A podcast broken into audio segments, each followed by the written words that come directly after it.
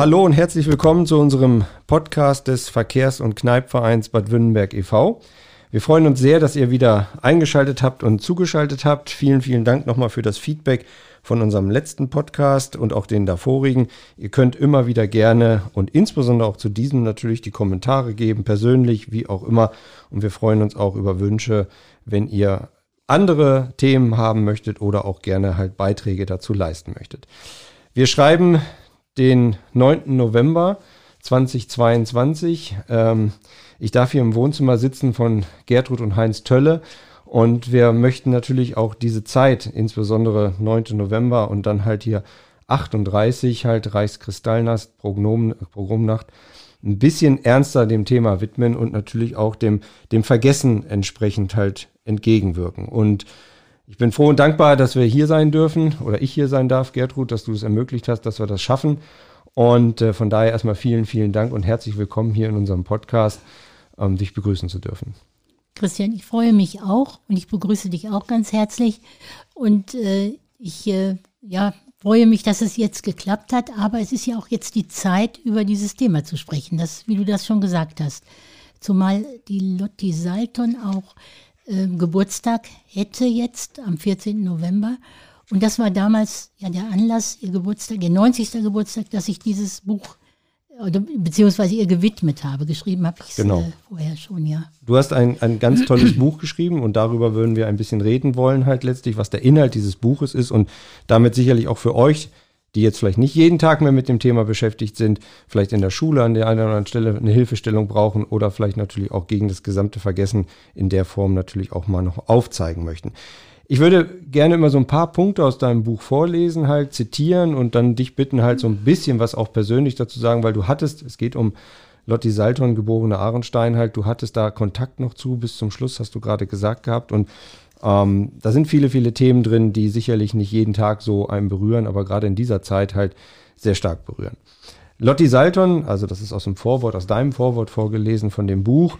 Ähm, wir waren Nachbarn, Spuren jüdisches Lebens in der Stadt Bad Württemberg. Du hast das 2014 zum ersten Mal herausgegeben, 2016 in der zweiten Auflage und jetzt zum, jetzt nicht, aber zum Todestag damals äh, 2020 halt nochmal rausgebracht mhm. und daraus aus, dem, aus diesem Vorwort würde ich gerne ein Stückchen vorlesen.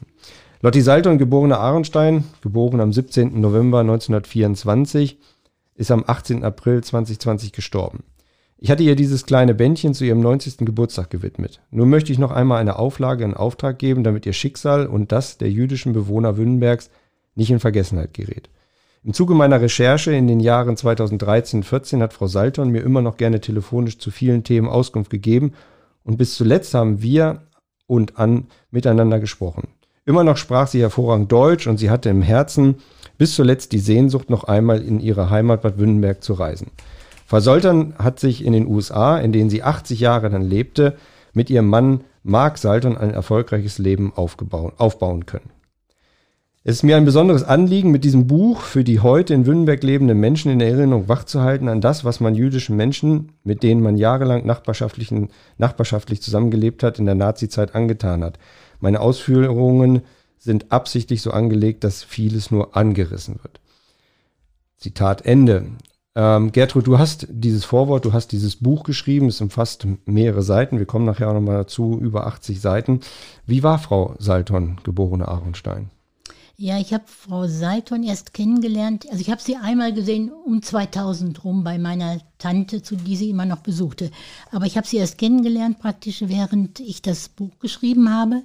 Da habe ich mit ihr Kontakt aufgenommen und habe sie als eine sehr zugewandte Frau kennengelernt, die äh, sich sehr, sehr freute, dass jemand aus Wünnenberg nochmal auf sie zukam. Und ich habe dann eben auch gemerkt, dass es ihr ganz wichtig war. Sie sprach immer noch ganz hervorragend Deutsch mhm. und wäre ganz gerne noch einmal nach Deutschland gekommen. Okay.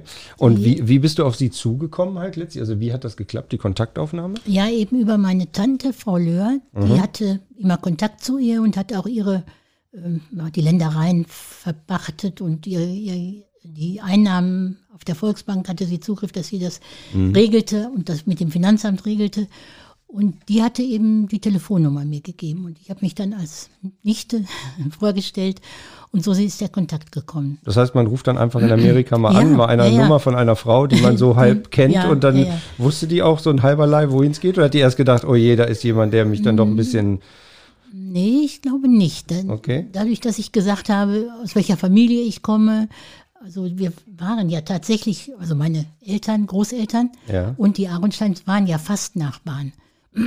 so über die Straße, ne? Hattest du auch und, beschrieben in dem Buch. Ja, ja, halt, ne? und von mhm. daher ähm, kannte sie dann eben auch meine Mutter oder so. Ich denke, dass, dass die heißt genauso wie ich.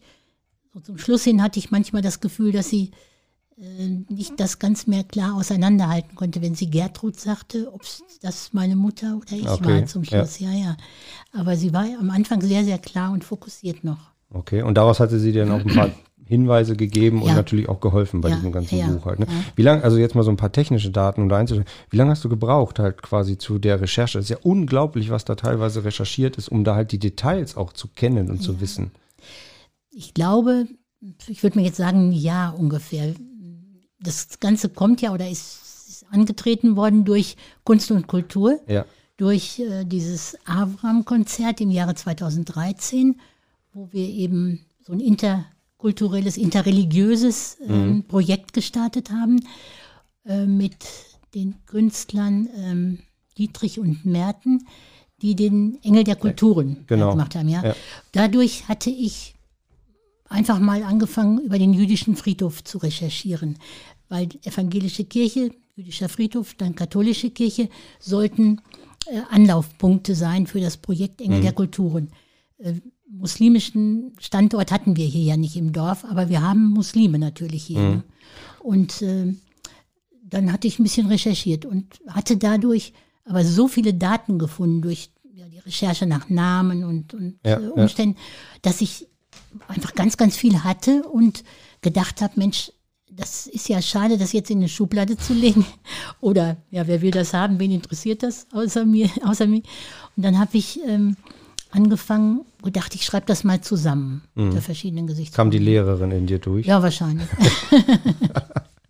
Obwohl ich nicht Geschichte studiert habe. Ja, ne? also okay. also aber trotzdem die Form, das niederzuschreiben ja, ja, und wiederzubringen. Und dadurch natürlich auch das A nicht in Vergessenheit geraten zu lassen und immer wieder daran zu erinnern, mhm. gerade in diesen Zeiten, mhm. wie es jetzt ist.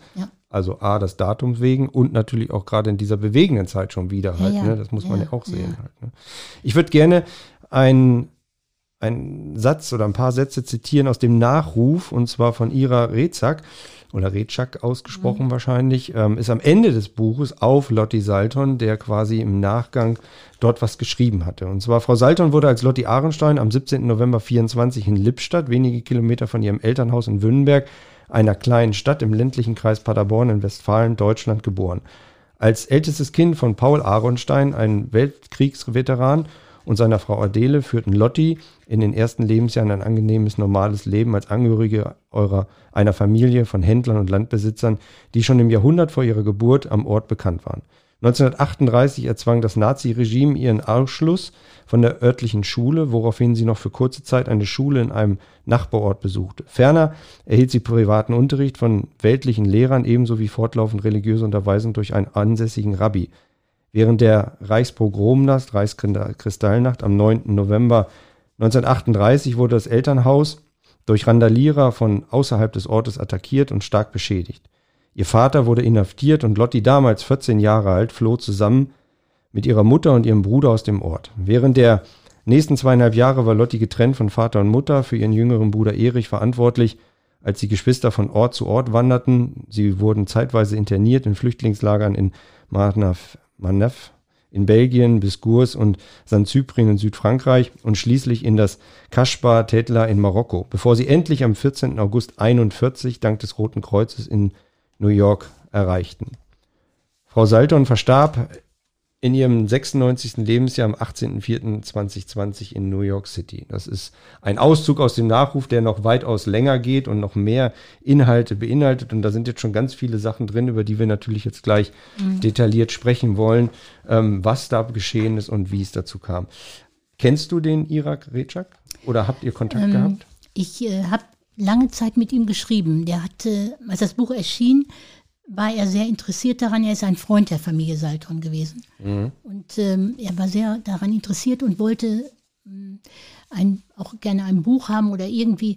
Und äh, dann habe ich ihm angeboten, ihm den Text einfach zu schicken, weil ich, äh, ich finde das jetzt nicht so wichtig, ob der jetzt mir gehört oder jemandem anderen noch. Mhm. Dann habe ich ihm das digital geschickt zunächst mal und dann sind wir immer so in Kontakt geblieben.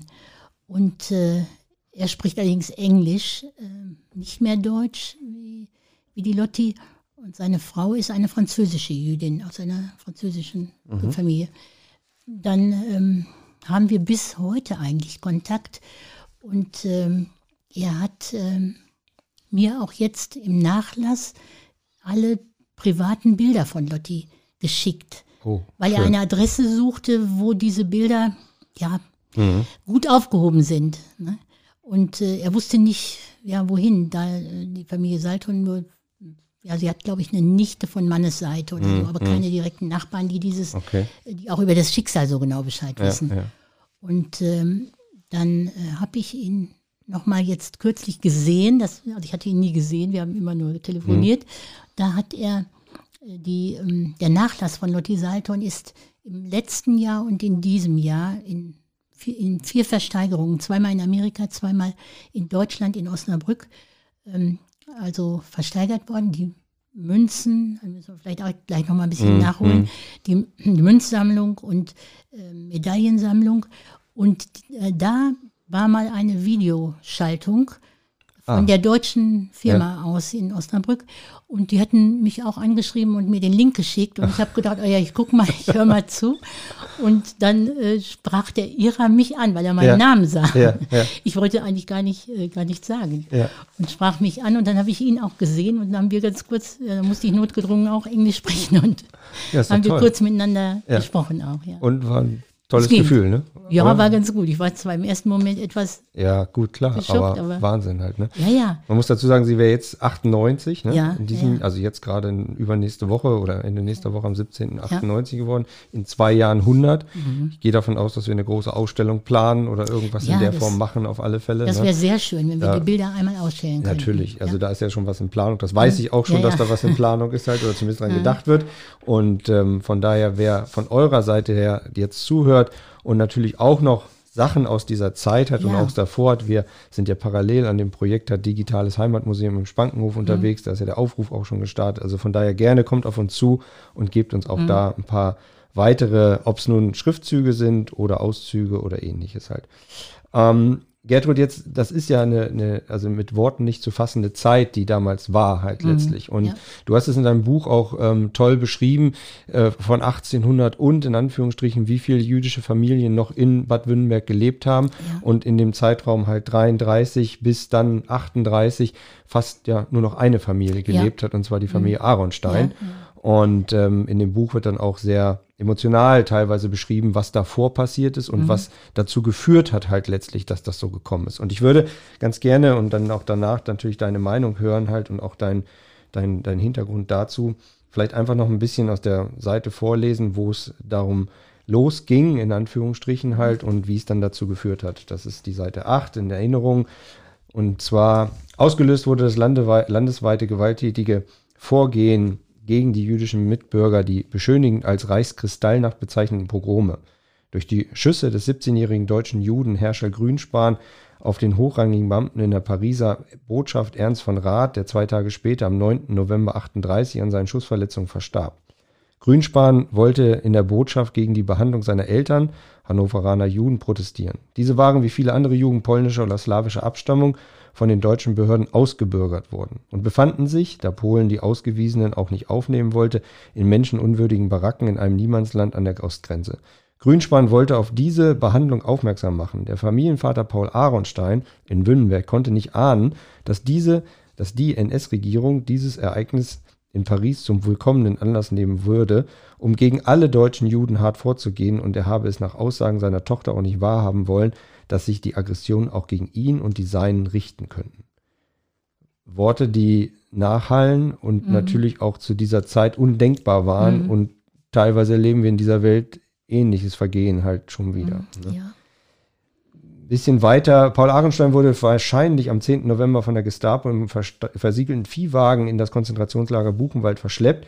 Deshalb war er nicht zu Hause, als am 11. November, zwei Tage später, in vielen anderen Orten der Umgebung erst auf Betreiben des Amtsmann Schnepper schließlich ein Trupp von Männern, angeführt von Metzger Temmer aus Fürstenberg, wie Lotte Ahrenstein schreibt, gegen die jüdische Familie vorgeht. Die Wünnberger hatten wohl zunächst gezögert, die einzig jüdische alteingesessene Familie zu attackieren, doch es gab auch bei uns im Dorf aktive Nazis und Mitläufer, die sich die Aktion angeschlossen. Wie immer gesagt wird, sollten es nur wenige gewesen sein. Aber dennoch kann man klar erkennen, dass auch in Württemberg viele der Ideologie der Nazis anhingen, zum Beispiel auch Widerstand leistende Dorfbewohner denunziert wurden, unter anderem der damalige Pfarrer Runig. Dann der Übergriff halt, das Attentat in mhm. Anführungsstrichen in Wünnenberg. Paul Ahrenstein wird während der Zeit seiner Inhaftierung misshandelt und seine Tochter schreibt, dass er nach seiner Entlassung, als er wieder mit seiner Familie zusammentrifft, ein geistig und körperlich gebrochener Mann ist. Am 11. November, zwei Tage quasi nach, der, nach dem Pogrom, am 11. November ist seine Frau Lotte Adele Ahrenstein mit den beiden Kindern Erich und Lotti und ihrer Schwägerin Anne, der ledigen Schwester ihres Mannes Paul, alleine, als die Angreifer kommen und die Tür- und Fensterscheiben einschlagen, Möbel und alles Porzellan demolieren. Selbst die Federbetten wurden aufgerissen und die Federn aus den zerschlagenen Fenstern geschüttet. Kein Nachbar hilft ihnen, sie verstecken sich im Stall und warten voller Todesangst, dass man auch ihnen das Leben nimmt. Am nächsten Tag führt Frau Ahrenstein mit ihrer Pferd, Frau Ahrenstein mit ihren Schwägerinnen und den Kindern nach Rüten zu ihrer alten Mutter. Etwa zwei, Tage, zwei Monate später werden die Kinder alleine auf die Reise geschickt, die sie zunächst zu der Schwester der Mutter Adele nach Köln und dann zusammen mit anderen Kindern nach Belgien führt, wo Familien bereit sind, sie aufzunehmen. In ihrem Fall ist es die Familie einer Nichte Paul Ahrenstein, der Tochter seines Bruders, als im Herbst 39 ein weiterer Haftbefehl gegen Paul Ahrenstein entsteht, dieser wird von einem ehemaligen Kriegskameraden gewarnt und es gelingt ihm die Flucht nach Belgien, wo er seine Kinder wieder trifft. Gemeinsam sind sie in dem Internierungslager Manef, bis die Nazis auf Belgien einfallen. Und dann greift so ein bisschen das Nachwort, was da äh, schon ja, erwähnt ja. worden ist, wo mhm. sie sich dann irgendwann auch alle gemeinschaftlich ja. wiedergesehen haben. Ähm, die, die das jetzt nicht so im Thema sind und mhm. gerade im Alter nicht so dabei sind und im Alltag das mitgekriegt haben, kann man sich das ja gar nicht vorstellen, mhm. was das bedeutet. Kannst du ein bisschen noch beschreiben, ah, wo war das? Wie hast du das Gefühl, wie war diese Zeit damals halt? Ja, das weiß ich nicht ganz genau. Man hält sich da sehr bedeckt. Also auch aus, den, aus der Wünnberger Chronik äh, wird nicht sehr auf dieses Thema eingegangen. Also es wird fast totgeschwiegen. Äh, da, ähm, das, was ich gefunden habe, war eben ähm, waren hinterher Sachen, dass aufgenommen wurde, was wurde zerstört, welcher Schaden ist entstanden und solche sachlichen Dinge, die einfach vom, vom Amt geleistet werden mussten. Da gibt es Briefe dann über irgendwelche äh, Aufstellungen. Aber diese Allein die Tatsache, dass erst hier am 11. November ja. praktisch die äh, Pogromnacht äh, nachgeholt wurde, zeigt ja vielleicht auch, dass die Bevölkerung doch etwas zögerlich war, das umzusetzen. Mhm. Und ähm, da sind eben wie es heißt, ähm, Fürstenberger gekommen, wohl hier auch zu in die Wirtschaft Laufgüter, haben sich da getroffen, haben da alle noch mhm. sich aufgeheizt und sind dann gegenüber, äh, haben das Haus da gegenüber angegriffen und zerstört. Heute und, Mittelstraße Nummer 12, ne, wenn ich das richtig. Ja, ne? Mhm. ja.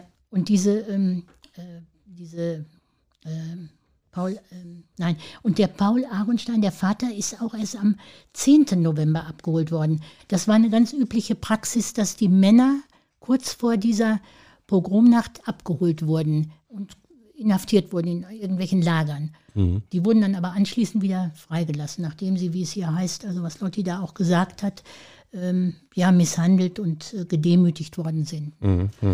Und äh, die sollten also nicht dann auch noch da sein, die Männer. Dann waren häufig die Frauen und die Kinder alleine. Mhm. Und die Kinder ja dann quasi auch alleine auf die Reise geschickt wurden, ja, halt, so wie du das Ja, das finde ne? ich auch besonders tragisch, ne? dass man, mhm. wenn man heute so denkt, so ein 14 Jahre 14-jähriges Kind ja. mit ihrem 11-jährigen Bruder. Ja allein Alleine, verantwortlich. Einfach, ne? Ne? Ja, und, ja. und die sind dann nach Köln gereist oder nach Belgien dann ja, weiter halt. Also, ist ja nicht so wie heute, dass man in so einen Flixbus oder irgendwas nee, nee, anderes äh, ICE steigen kann und dann geht's vorwärts. Und man ne? hörte aber nichts mehr von denen, denke ich. Die Eltern oder die Mutter, die wussten nicht, wo sind die jetzt mhm. so ungefähr. Mhm. Also nicht mhm. so schnell wie heute mit dem Handy. Ne? Ja, das, das war alles nicht da. Halt, und dann, äh, in, dann sind sie in Belgien eben, ja, waren sie mit dem Vater noch zusammen und dann ist aber wieder er getrennt worden weil die Männer dann transportiert wurden in so ein Männerlager in Südfrankreich und die Kinder haben sich so alleine von Norden, also von Belgien, von Nordfrankreich, lang durchgeschlagen bis in den Süden Mhm. und waren dann da in so einem Kinderlager und haben per Zufall, beziehungsweise durch das Rote Kreuz auch, mit Hilfe des Roten Kreuzes wohl den Vater da unten noch wieder getroffen. Und die sind ja dann ja zusammen rübergegangen halt nach Amerika und da Ja. dann auch wieder den Rest getroffen. Ne? Ja, und die Mutter ist über, die ist über ähm, Bremen mit einem Schiff, einem Auswandererschiff, äh, Mhm. mit ihrer Mutter wiederum. Die beiden Frauen sind äh, mit dem Schiff gefahren und Mhm. später erst angekommen. Aber auch verrückt, dass in der Zeit 33 nur noch eine Familie hier war. Ne? Ja, also es scheint ja, ja, ja. vorher wirklich irgendwo auch das Gefühl gewesen zu sein, okay, vielleicht ist das nicht mehr ganz so passend. Ich weiß es nicht. Das könnte sein, ja, ich Ja. habe das ja auch angeschrieben. Ja. War, da, war das jetzt so? Und da waren ja auch schon solche, einmal war ein Enteignungsverfahren bei den Kohns. mhm. Das und ob das jetzt schon, ne? das war Mhm. aber 1924, also schon noch vor der Hitlerzeit, aber das Gedankengut war ja schon da. Ne? Mhm, Und in der Weimarer Republik noch. Und ähm, da, da, da weiß man nicht, wie weit sowas dahinter steckte. Mhm. Andererseits sind auch viele jüdische Söhne, Töchter in die Städte gegangen. Es gab viele jüdische Kaufhäuser, also hier der äh, Otto Nathan, äh, Nathan Otto Kohn, Mhm. der hat auch ähm, Kaufhäuser einmal in Duisburg und dann in Berlin gehabt. Also die sind auch vielleicht weggegangen, um jetzt was anderes als Viehhändler zu sein oder Schlachter. Ne? Das war damals hier so. häufig ne? Es waren, gab ja auch ja. einen Markt hier. Ne? Also Ja, du hast ja auch ja, beschrieben, es gab einen Viehmarkt halt oder auch eine Art Lebensmittelmarkt halt, der zweimal wöchentlich dann abgehalten wurde, wo äh, natürlich auch gehandelt wurde. Ja, Ne? ja, ja. Auch mit Tieren dann gehandelt wurde. Genau, So ein Viehmarkt, der war, glaube ich, einmal im Monat. Mhm. Ja. Bewegende Zeit halt. Ne? Ja. Mhm. Verrückt. Ne? Ich würde gerne nochmal, um das, äh, um so ein bisschen Gefühl dafür zu kriegen, bevor wir vielleicht auf die Sachen gehen, die du auch recherchiert hattest, halt, ähm, es gibt auch einen ein Teil da drin, der sich um die, um die Schule kümmert. Ne? Also Lotti, ja. Lotti war ja in der Schule halt letztlich mit 14 Jahren und du beschreibst das auch ähm, auf der Seite 49, wo es dann heißt, nachdem Hitler unmittelbar nach seiner Machtübernahme durch die Ermächtigungsgesetze am 24. April 33 in die Lage versetzt wurden, Gesetze zu erlassen, ohne weitere staatliche Instanzen zu beteiligen, beginnt er mit seiner Politik der Ausgrenzung der Juden aus dem öffentlichen Leben, so auch aus den Schulen. Bereits am 25.04., also das ist ja ein Tag später, werden Neuaufnahmen von Nicht-Ariern an Schulen und Hochschulen zahlenmäßig begrenzt. Am 30.09.35, also knapp zwei Jahre später, werden alle jüdischen Beamten beurlaubt, also neben vielen Staatsbeamten wie Juristen auch alle jüdischen, jüdischen Lehrerinnen und Lehrer. Am 2. Juli 37, wiederum zwei Jahre später, wird die Zahl der jüdischen Schüler an den deutschen Schulen weiter eingeschränkt und am 15.11.38 15.11. Anschli äh, schließlich werden alle Schüler aus den Schulen entfernt. Das Schlimmste für mich war, dass ich nicht mehr zur Schule gehen durfte, so sagte Lotti Saltom noch im September 2014 am Telefon. Nach den vielen Jahren ist ihr Tag noch immer sehr schmerzlich in Erinnerung, an dem sie von der Schule verwiesen wurde, weil sie Jüdin war. Sie war 1938 Schülerin an der Realschule in Fürstenberg, als 14-Jährige damals wahrscheinlich in der achten Klasse. Vorausgegangen sind dem Ausschluss bereits Verunsicherung der beiden Aronstein-Kinder durch Lehrer und Schulkameraden, was starke seelische Verletzungen bei ihnen, bei ihnen verursacht hat. Ich erinnere mich genau an einen Mitschüler, der mich immer besonders gequält hat, so Frau Salton am Telefon. So, sie gebraucht nach 76 Jahren, damals, wo du das Buch geschrieben hast, noch das Wort gequält. Der damalige Mitschüler muss inzwischen 94 Jahre alt sein, vielleicht lebt er nicht mehr. Hat er jemals geahnt, was er damals angerichtet hat? Lotti Salton nennt auch Lehrernamen, den einer Lehrerin, die sie gut behandelt hat. Aber auch den Namen eines Lehrers, der, wie sie sich ausdrückt, für sein nationalistisches Denken und Handeln später bestraft worden sein durch einen Einsatz an der Ostfront. Er habe es genossen, so schnell wie möglich dafür zu sorgen, dass sie und ihr Bruder die Schule verlassen mussten. Da alleine mit ihr darüber zu reden, halt, das ist Ja. doch wahrscheinlich hoch emotional Ja, und bewegen konnte. Geht das denn überhaupt so? Oder? Ja, sie konnte das, finde ich, relativ sachlich sagen. Also sie konnte es sagen, ohne jetzt so ganz emotional dabei zu sein. Äh, mich hat es eigentlich auch sehr berührt. Mhm. Ich glaube, dass sie sich das Du so ein bist, bisschen wenn ich da mal fragen darf, Jahrgang?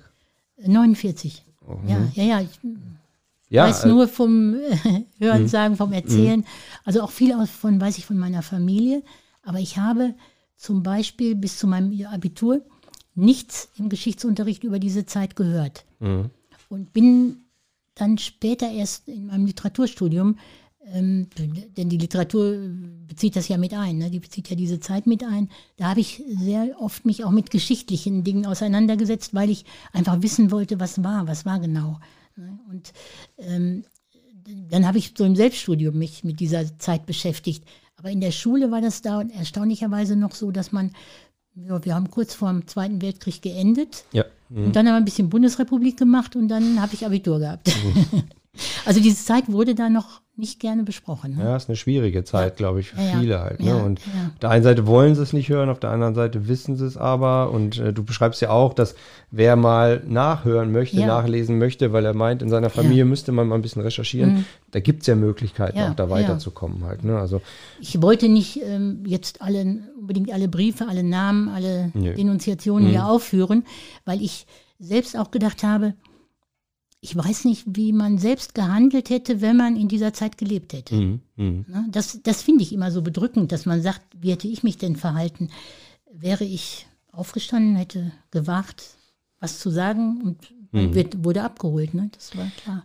Ja. Und deshalb denke ich, müssen die Familien vielleicht selbst mal gucken, einfach, was, wie haben sich meine Eltern, meine Großeltern, ne, wie war das da?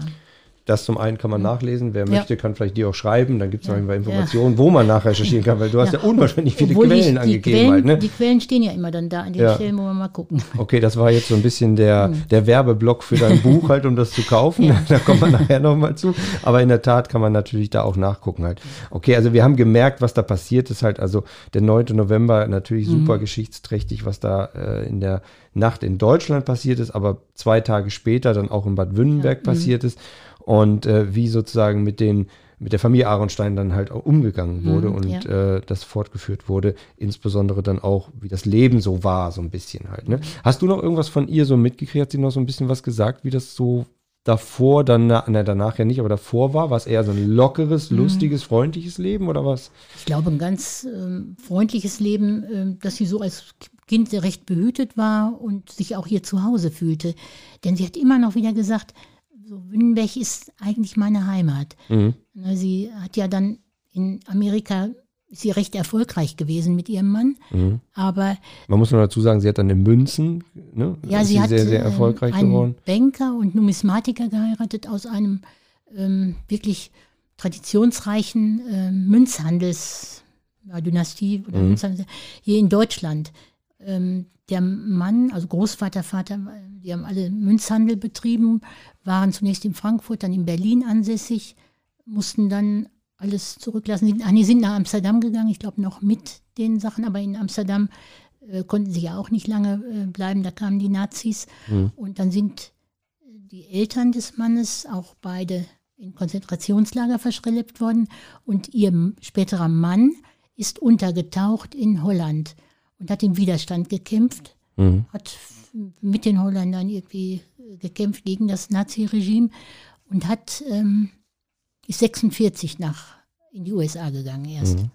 und konnte da aber nahtlos anknüpfen an seine äh, Ausbildung oder seine ja, Karriere mhm. weiterverfolgen als Banker und Numismatiker. Ne? Okay. Und, und damit haben ja. die ja dann auch bis zum Ende gelebt, halt, ja, ne? auch sehr erfolgreich halt gelebt, wie du das beschrieben hast. Ne? Gut, jetzt wo, wir haben natürlich jetzt einen Zeitraum und eine sehr düstere und dunkle Zeit und natürlich auch sehr emotional bewegende Zeit.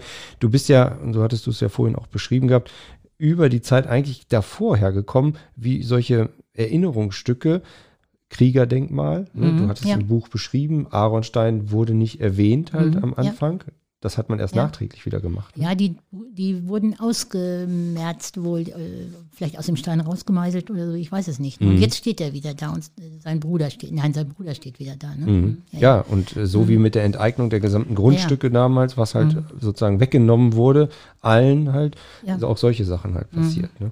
Ähm, lass uns noch mal ein bisschen über die anderen Merkmale reden halt. Ähm, du hattest den jüdischen Friedhof erwähnt. Mhm. Für alle, die es nicht ja. wissen, finden ihn oben am Hoppenberg ja. wieder. Mhm. Ähm, du hast sehr viele Seiten oder einige Seiten äh, niedergeschrieben mit Bildern auch zu den jeweiligen Grabsteinen und hast auch ja, versucht herauszuarbeiten, halt, was dort steht. Mhm. Ja. Und vor allen Dingen auch, wie alt das ist teilweise. Mhm. wie, wie, wie, wie bist du da vorgegangen? Wie kommt man überhaupt dahin? Mhm. Ja, die Grab Steine waren, als ich da hingegangen bin und die fotografieren wollte, mhm. waren die sehr, sehr, sehr vermoost und man konnte eigentlich gar nichts mehr lesen von der Ja. Schrift. Und dann haben mein Mann und ich die gesäubert mit so einem Hochdruckreiniger oder irgendwie Bürste gereinigt, dass man die Schrift lesen konnte. Was eigentlich, glaube ich, auf jüdischen Friedhöfen gar nicht so gestattet ist. Aber da habe ich mir nicht so Gedanken gemacht. Ähm, weil die das einfach, die Friedhöfe bleiben ja immer bestehen und werden immer älter. Und, ne, Ja. In Städten wie Prag oder so sieht man das ja, so große alte jüdische Friedhöfe. Aber wir haben dann einmal eben die Schrift erkennen können. Und dann hatte ich Kontakt mit der jüdischen Gemeinde in Paderborn. Und da hat ähm, der Smol ähm, Rubens heißt der, glaube Mhm, ich. hattest du im Buch der hat, ähm, ja. der hat dann freundlicherweise die jüdischen äh, Schriftzeichen übersetzt. Das heißt, eine Seite war immer schon in Deutsch und auf der Rückseite stand nochmal jüdischer Text, Mhm. bei vielen jedenfalls.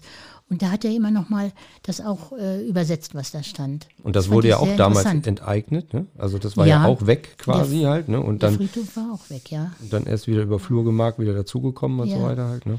Der ist ähm, äh, die Synagoge und der Friedhof, das waren ja aber ein Besitztümer der äh, jüdischen Gemeinde, Ja, der ähm, in Wünnenberg, Bleiwische, Fürstenberg-Leiberg. Und die ähm, ja, existierte fast nicht mehr. Im äh, 1932 Mhm. hat dann ähm, Die mussten zehn Leute haben für die Synagoge für oder die, ja, für die, Familienmitglieder. Min, für die, äh, für die ähm, Gottesdienste. ja, ne, und die hatten sie nicht zusammengekriegt mehr und zehn deswegen Männer wurde die dann auch ja. geschlossen. Ne? Und dann haben die das, ähm, da sind die von Haaren übernommen worden und dann fiel das Eigentum zunächst auch an Haaren. Mhm. Und diese kleine Synagoge, das war ja nur so ein Fachwerkanbau, der ist dann auch an den an das Haus, an den Besitzer des Hauses ähm, verkauft worden, der oder nee, oder gegeben worden, der äh, da ähm, äh, ja, angrenzte praktisch. Ne? Wir wollen uns ein bisschen beschreiben, wo das ist. Das geht in die Schäferstraße, Die rein, ne? Schäferstraße, genau in ja. der Ecke oben, Oben, halt. wenn man zum Heuweg hochgeht, Genau, das genau. Eckhaus. Und ne? da war die Synagoge drin halt. ja, Ne? ja. Ja. Und der jüdische Friedhof oben am Hoppenberg, neun, Ja. 19 Gräber, habe ich es richtig in Erinnerung? Ich, das ja, müsste weiß ich jetzt auch nicht. so ungefähr, Wer- ja, ja, ja. sind da drin halt. Aber was ich auch noch zu sprechen kommen wollte, das kannst du bestimmt erklären. Es gab ja noch mal eine Steinniederlegung. Ja. Äh, Das war Jahre der Anlass, genau. Der, 58, ne? Ja. Das, da ist einmal der Paul Aronstein mit seiner Frau nochmal zurückgekehrt nach Wünnenberg für wenige Tage, sagte Lotti. Und ähm, da haben sie einen Stein gesetzt als Erinnerung für alle aus der Familie äh, umge also umgebracht äh, oder Gefallene gefa- oder- ja, nee, nein, Gefallene um ist die, Quatsch. Nein, die nein, nein, nein. Getöteten, Ja, genau. Ne? Um die getöteten Menschen aus ihrer Familie. Deshalb äh, gestorben kann man da auch nicht sagen. Nee. Mhm. Man muss wirklich das Wort auch gebrauchen, ne? das da gehört. Zur Erinnerung an Karl Kahn, Hedwig Kahn, geboren Ahornstein, also immer dann Familien wahrscheinlich, Hermann Ahornstein, Ida Ahornstein, geborene Rapp und ihre Kinder Hilde, Liesel und Fritz, Tilly Meyer, geborene Ahornstein, Anna Ahornstein, Anna Schwerin Gottschalk, geborene Ahornstein, Rosel Ahornstein, geborene Lessing. Sie starben für ihren Glauben, steht da. Sie sind aber alle eben ähm, in Lager verschleppt worden und sind dann umgebracht worden. Das ist schon, ich finde auch, wenn man den Namen so liest, das sind viele und das nur aus einer Familie. Hm. Das, äh, Und da muss man auch wirklich sagen, umgebracht worden. ja, halt, ne? umgebracht worden. Ich denke auch so, ja, Also ich habe schon einige. Podcasts gemacht und auch viele lustige und so weiter, aber ja. ist schon nicht so einfach halt. Ne? ja. Aber umso wichtiger finde ich, dass das transportiert wird und dass wir das nicht vergessen halt letztlich. Und umso dankbarer bin ich oder wir, dass du auch darüber erzählen kannst und auch dieses Buch geschrieben hast halt. das Ja, ich denke, es führt, ist ne? ein Stück Geschichte unseres Ortes. Ja, klar. Ja, das Aber vielleicht kriegen wir das ja auch mit diesem Podcast so ein bisschen noch weiter transportiert halt letztlich. Ähm, wir wollen das auch nicht zu weit Mhm. ausdehnen, natürlich halt. Aber es gab noch so ein paar Eckdaten. Also Friedhof hast du jetzt genannt, wir hatten die Schule genannt, wir hatten die Synagoge genannt. Mhm. Du hattest jetzt aber auch erwähnt Engel der Kulturen, eine etwas Ja. Mhm. neuere Sache halt, Ja. um auch gegen das Vergessen vorzugehen. Ne? Wir dürfen in dem Zuge auch unseren Freund Jürgen Franke halt erwähnen, Ja. der, glaube ich, da einen hohen Anteil dran hatte und das Ganze natürlich auch sehr, sehr stark nach vorne gebracht hat. Du warst total aktiv, genauso wie er auch Mhm. Ja, daran mir auch beteiligt. sehr am Herzen. Ne? Genau. Vielleicht magst du noch mal so ein bisschen, du hast ja eingangs schon ein bisschen erzählt, aber vielleicht noch mal so ein bisschen Hintergründe und Mhm. ähm, was dann da passiert ist. Ja, wir hatten im Jahr 2013 das Abraham-Konzert und äh, Jürgen, die Idee kam schon von Jürgen mit dem Engel der Kultur. Und das muss ich sagen. Er hatte Kontakt zu diesen Künstlern, Merten und Dietrichs. Und ich war nur sofort auch begeistert von der Idee, mhm. dass wir uns mit diesem interreligiösen Thema äh, beschäftigten. Und zwar war ich damals sehr aktiv in der äh, Flüchtlingshilfe 2000. Mhm.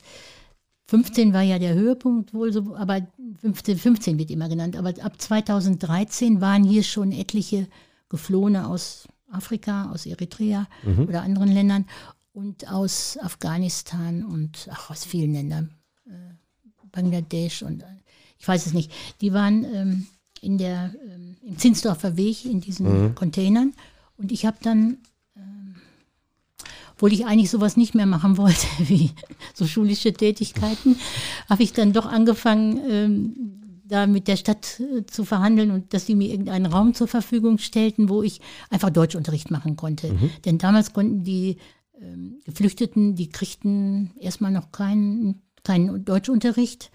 Die Kinder durften auch nicht zur Schule und so, das war dann noch. Ja. Und ähm, dann habe ich mit denen einfach Deutsch gemacht. Also nur freiwillig. Ich hab, bin einfach hingegangen, habe gesagt, wer Lust hat, kann kommen.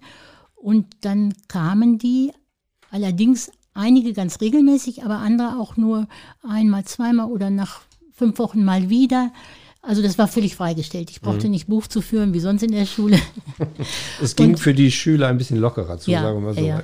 Und ich hatte auch viel Verständnis, weil ich gedacht habe, ah, wenn man sowas hinter sich hat, da muss man vielleicht selber morgens mal gucken, kann ich jetzt zur Schule gehen oder nicht. Ne? Mhm. Mhm. Und äh, das hat mich so umgetrieben. Und daher stammt eigentlich auch so dieser Titel, wir waren Nachbarn, weil ich gedacht habe, jetzt sind die hier ja. und die sitzen hier und wohnen hier und kaufen hier ein und ähm, ja, wie, wie fühlen die sich? Nehmen wir die an? Mhm. Ne, wie gehen wir mit denen um? Weil ich habe durchweg sehr positive Erfahrungen mit, das waren ja alles junge Männer, mit den jungen Männern gemacht, die hier in Wünnenberg waren. Mhm. Also wirklich ähm, respektvoll haben sie mich behandelt. Mhm. Ich sehe natürlich so auch, aber auch, genau. nein, ich meine aber auch so, dass man nicht so sagt, ach ja, man weiß nicht, man hat ja, Angst oder ja. sowas. Das hatte ich nie. Ne? Mhm. Und ähm, da habe ich gedacht, ach, man muss irgendwie versuchen, die auch an die Hand zu nehmen, dass die hier auch wieder einen Fuß fassen oder irgendwie so ein Gefühl haben, dass sie ein normales Leben führen können. Mhm. Ne? Ja, Heimat kann man nicht sprechen. Ja, Heimat, halt, ja, ne? das, das, ist, es wahrscheinlich nicht. Nein, das ist es nie. Nein, ne? nein, ja, ja. Aber das, das war so ein bisschen, und deshalb auch Engel der Kulturen, das, das passte gerade so. Das waren ja auch teilweise Muslime, ja. ähm, aber auch griechisch-orthodoxe und ja, Christen anderer Art. Ne? Also ähm, das ist auch egal, finde ich, muss ich sagen. ich sehe dann erstmal den dann, Menschen. Ja, und dann habt ihr ja quasi auch ein Symbol dazu halt dann mhm. in Wünnenberg platziert. Ja, das ist jetzt gewesen, 21, ne? Mhm. Ja, ja, ja. Die, verschoben wegen Corona. Genau, das mhm. wollte ein bisschen eher stattfinden, ja, hat dann aber nicht halt. Ne? Mhm. Steht im schönen Kurpark. Ja. An mhm. einer Ecke Richtung Schwimmbad. Ja. Also wenn ihr von der Seite kommt, dann mhm. seht ihr das relativ schnell und gleich. Ne? In der Nähe des Ortes der Stille, das wissen vielleicht manche. Und dieses Symbol ist ähm, das zeigt ja die Zeichen das Kreuz, den Halbmond und den jüdischen Stern. Und das ist ausgeschnitten und die Künstler haben gesagt, es sei so ein Zufallsprodukt gewesen, dass dieses, was da ausgeschnitten ist, mhm. die Figur eines Engels hat. Mhm weiß nicht. Und deswegen Engel ne, der ja, Kulturen. Engel der Kulturen. Dass dieser, äh, dieses, wo man durchguckt, praktisch die Kontur eines ja. Engels mit Flügeln hat. Man muss ein bisschen weiter weggehen, um ja. das Ganze so wahrnehmen zu können. Ansonsten auch gerne auf der Seite 5 in deinem Buch halt, ist es ein bisschen zu erkennen. Halt, ne? gucken, ein bisschen deutlicher. Mhm. Es gibt auch eine Verbindung dann nach Paderborn, ne? Ja, dieses Projekt wurde damals ähm, in Lippspringe, Bad Lippspringe, Paderborn und bei uns gemacht. Und äh, ja, da muss ich sagen, in Wünnenberg, das war sehr, sehr erfreulich. Wir hatten äh, über 300, 400, also an die 400 ähm, Kinder, Jugendliche, ähm, Erwachsene, also Leute, die einfach dazu kamen und es gab, ging dann wie so eine Prozession. Das wurde vom, durchs Dorf der evangelischen, gerollt, ne? ja, durch, ja, Das große, ein großes Rad mit ja. dem Symbol wurde durchs Dorf gerollt, genau. Und jeder, wer wollte, konnte mal nach vorne laufen und mitrollen. Ja. Aber es war ein zwei Meter hohes, großes Metallrad. Mhm. Und dann ähm, den Hoppenberg hoch. bis zum jüdischen Friedhof, also von der evangelischen Kirche. Ja, einmal hoch. Ja, auch am Sportplatz vorbei, da unterbrachen die ihr äh, Jugendtraining oder was das war, die kamen Okay. alle angerannt, das war also sehr schön. Und dann hoch und ähm, das endete dann in der katholischen Kirche noch mit einer ähm, feierlichen Ansprache und einer kleinen Feier dann. Mhm. Schön. Das war sehr, sehr schön. Also wer das ein bisschen Auch- sehen möchte, ja. im Kurpark Mhm. ist auch eine Gedenktafel dazu, ne? Also es wird auch Ja, ein bisschen was ja, beschrieben gehabt, ja. wo und wie es dazu geführt hat. Mhm, Halt. ja. Toll. Mhm. Und ich denke, da ist dieses jüdische Thema eben auch wieder drin. Und äh, dadurch ist das praktisch angestoßen. Ja, und das ist ja auch das, was wir beschreiben wollen, was du beschrieben hast. Mhm. Es, es gibt Eckdaten halt und Mhm. gerade jetzt zu diesem Datum und auch zu Ja. dem Geburtsdatum halt Mhm. letztlich halt gibt Mhm. es äh, ja viele Eckdaten auch in Wünnenberg und Mhm. darüber kann man natürlich auch mal berichten halt. Ja. Ne? Mhm. Gertrud, ähm, die Zeit rennt Ja. schnell, ganz schnell. Wir, äh, ich möchte dich nicht zu lange belasten, weil äh, ne, das auch gesundheitlich äh, müssen wir das gut und ordentlich hinkriegen. Ähm, ich möchte noch äh, vielleicht noch zwei, drei Sachen von dir über die Lotti wissen. Sie, in dem Nachruf Mhm. zum Schluss wird äh, gesprochen davon, Lotti behielt ihr ganzes Leben lang einen scharfen und lebendigen Geist, war aber belastet durch ein verstärktes Bewusstsein für geschichtliche Zusammenhänge. Ihre Erfahrung als Überlebende hatte sie hatten sie bereits früh im Leben mit einem Sinn für Vorsicht und Umsicht ausgestattet. Lottis Freundschaften waren infolgedessen ausgewählt, aber ihre Verbundenheit war umfassend und sie wird denen in Erinnerung bleiben, die das Glück hatten, sie als eine besonnene, wohlinformierte und glaubwürdige Freundin und Kollegin gut gekannt zu haben. Mhm. Würdest du das auch so beschreiben? Oder Ja. unterschreiben? Ja, ich, ich denke, ähm, ich könnte mir schon vorstellen, also ich, wie gesagt, ich kenne sie jetzt nur per Telefon, aber ich könnte mir schon vorstellen, dass sie, äh, dass sie nicht so jemand war, der so mit jedem Freund wurde, so, dass sie so, dass sie sich schon etwas zurücknahm. Mhm. Und äh, wenn, dann war sie aber sehr zugewandt. So habe ich sie dann erlebt. Ne? Und ähm, ich, äh, ja, ich kann vielleicht noch mal sagen, auch was ihre Ausbildung so anbetraf. Sie hatte ja jetzt keine Schule, also abgebrochen mit 14. Ja. Und dann ist sie nach Amerika gegangen und dann hat sie da aber so eine, ich weiß nicht, ob man das Lehre macht, ob man eine Lehre macht in Amerika, aber sie hat, die ist Diamantschneiderin geworden und hat da wohl auch sehr, sehr gute, das beschreibt er auch, glaube ich, nochmal in seinem Ja. Nachruf, Ja, ja, das? ja. Und ähm, dann ähm, hat sie immer noch wieder bedauert, auch, dass sie nicht die Schule zu Ende machen konnte. Das hat sie auch mir gegenüber mal geäußert, Mhm. dass sie nicht doch hatte irgendwas lernen können noch. Ne?